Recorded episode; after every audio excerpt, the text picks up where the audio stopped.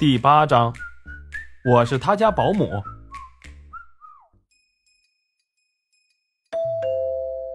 马峰按了一下门铃，一个女人在对讲机里问：“谁呀？”听到这个声音，马峰的脑海里立马浮现出了一个一头大波浪的身影来。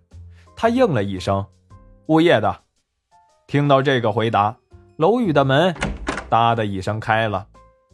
马峰走到了三楼。三零一的门是虚掩着的，马峰推开门，接着一套大红的沙发，一台十七英寸的小彩电映入眼前。马峰的第一感觉是，家里打扫得很干净。这个时候，里间的一个女人说：“进来吧，不用换拖鞋了。”随着说话的声音，田红从里面走了出来。田红穿着一身宽松的家居服，雪白的脚丫套着一双黑色的拖鞋。脚趾还涂了红色的指甲油，显得是异常妖艳。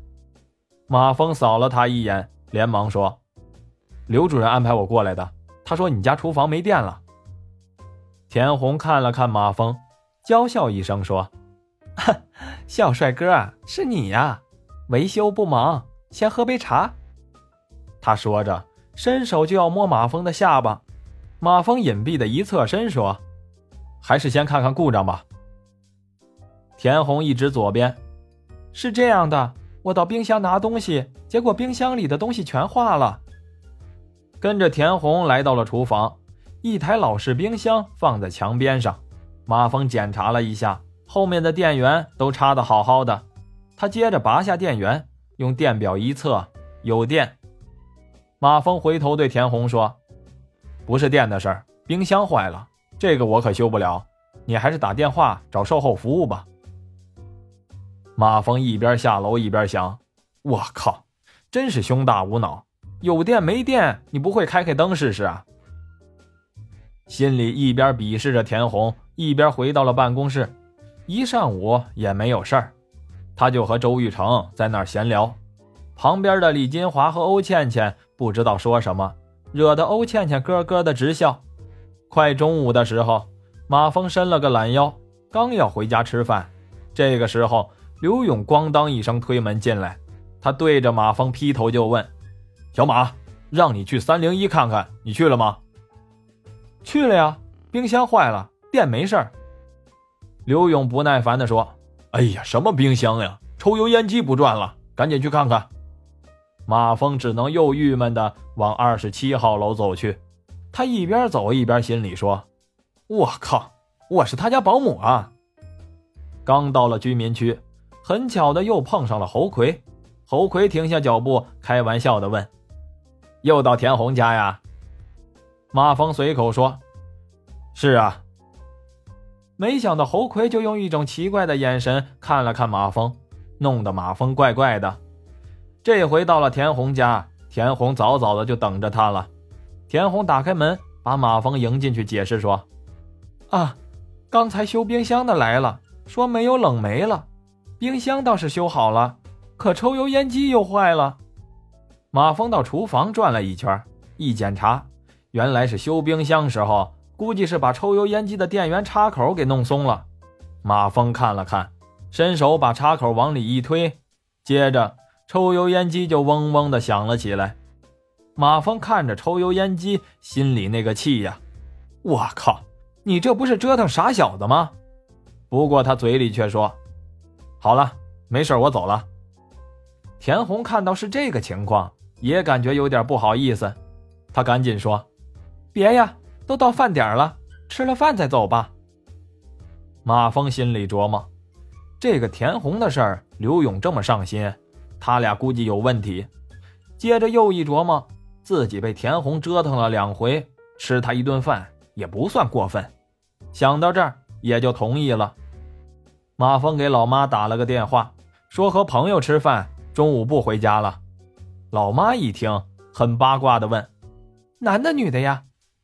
马峰老老实实的说：“女的。”刚说完，就听见电话里乐的老妈发出咯咯的笑声。马峰怕老妈再不着四六的说什么，就赶紧挂了电话。中午，田红烧了三菜一汤，还开了一瓶啤酒。马峰推脱说下午上班不能喝，可搁不住美女嗲声嗲气的劝酒，就勉为其难的喝了。其实马峰的酒量实在有限，平时两瓶啤酒就能把他放倒，可这回喝了一瓶，一点感觉都没有。马峰有点奇怪，可是也不敢再喝了。说实话，田红烧的家常菜很地道，不过马峰却没吃出多少味道。原因是田红在桌子底下老拿脚骚扰马峰，马峰虽然看不见，但是一想到那田红雪白的小脚丫。和鲜红的脚趾甲时，就有点心神不宁了。再加上田红夹菜的时候身体前倾幅度过大，宽大的居家服下露出了大片大片的雪白时，马峰添到嘴里的东西就更尝不出味道了。马峰一边吃一边随口问田红：“田姐，姐夫在哪上班呢？”田红听到这个问题，明显的一愣。接着，他惊奇的看了马峰一眼，顿了顿，说：“啊，吃饭，吃饭。”田红说完后，桌子下的脚就不再骚扰马峰了。马峰见田红是这个神态，也就知趣的没再问。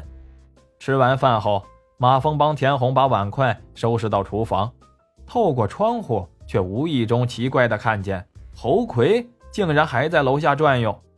马峰拒绝了田红再喝杯茶的邀请，走出了二十七号楼。一斜眼儿，却看见侯魁正慌忙地躲到一棵树后。马峰心里有点纳闷，却也装作没看见的样子，向办公室走回去。马峰回到办公室，见欧倩倩一个人在办公室里忙着往上偷菜呢，就倒了一杯水，随口问道：“倩倩姐，中午没回去啊？”欧倩倩停了鼠标。白了他一眼，说：“怎么想请我吃饭呀？”马峰尴尬的一笑：“啊，只要你赏脸，我就请。不过要等我发了工资的。”欧倩倩咯咯的笑着说：“别人请我，我不一定去；你要是请我，我绝对给你面子。”想了一想，又说：“哎，你也就是小点儿，你要是大点的话呀，我就嫁给你都行。”马峰脸一红。脱口而出说：“啊，小，我哪儿小了？”说完，觉得自己的话有问题，赶紧喝了口水掩饰。欧倩倩却不以为意。马峰想了一下：“倩倩姐，二十七号楼的田红，你认识她吗？”欧倩倩一听这个，有点紧张：“怎么，你招惹他了？”马峰赶紧解释：“啊，没有，他家厨房没电了。”主任安排我去修了一下。欧倩倩点了点头。哦，这样啊。停了停，又叮嘱说：“你千万别招惹她，她是九爷的女人。”欧倩倩这么一说，马峰就明白了，因为一提起九爷，这是没有不知道的。九爷的真名叫什么？知道的人还真不多，只知道他姓金，年轻的时候就是个狠角色。打架斗殴、进局子是家常便饭。据说一次火拼的时候，被同城的另一个狠角色大龙砍了一根手指。后来九爷缓过劲儿来，大龙就消失了。江湖传言，大龙是被九爷给活埋了。九爷自从少了一根手指后，道上都习惯叫他金九指。后来九爷脑袋开了窍，不再打打杀杀，开始上岸漂白。之后。他几乎是垄断了 Z 市的洗浴行业，财大气粗之后，加上有人有马，他也就顺理成章的成了九爷。有一段时间在 Z 市，你想做建筑这一行，别的不敢说，但是沙子和建筑垃圾这两项，必须九爷点头，你才能进入。有几个不太信邪的，要么断手断脚，要么灰溜溜的退出了 Z 市。九爷。在某些地方，那绝对是能让小孩止啼的人物。马峰这时候一下子就明白了刘勇上午的话：大地物业上司是大地建筑公司，不用说也知道，二十七号楼三零一一定是九爷的产业，甚至都有可能是大地建筑公司送给他的。